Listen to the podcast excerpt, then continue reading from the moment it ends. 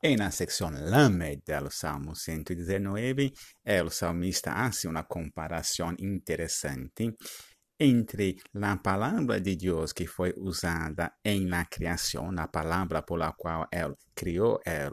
o universo, e a palavra que é revelada em la lei. Mirando la criação, o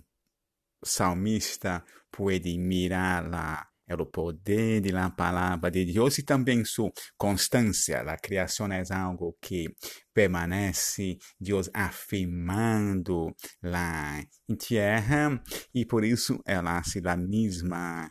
conclusão de la palavra revelada em la lei. Ela subsiste, ela é firme, ela é a expressão de la fidelidade de Dios y por eso frente a los enemigos, frente a la amenaza de destrucción de, de los enemigos, el salmista encuentra refugio en la Torah divina, en la ley, mas si devotar a entender tus testemunhos, vai obedecer e estudar os mandamentos, em na esperança que Deus vai los salvar.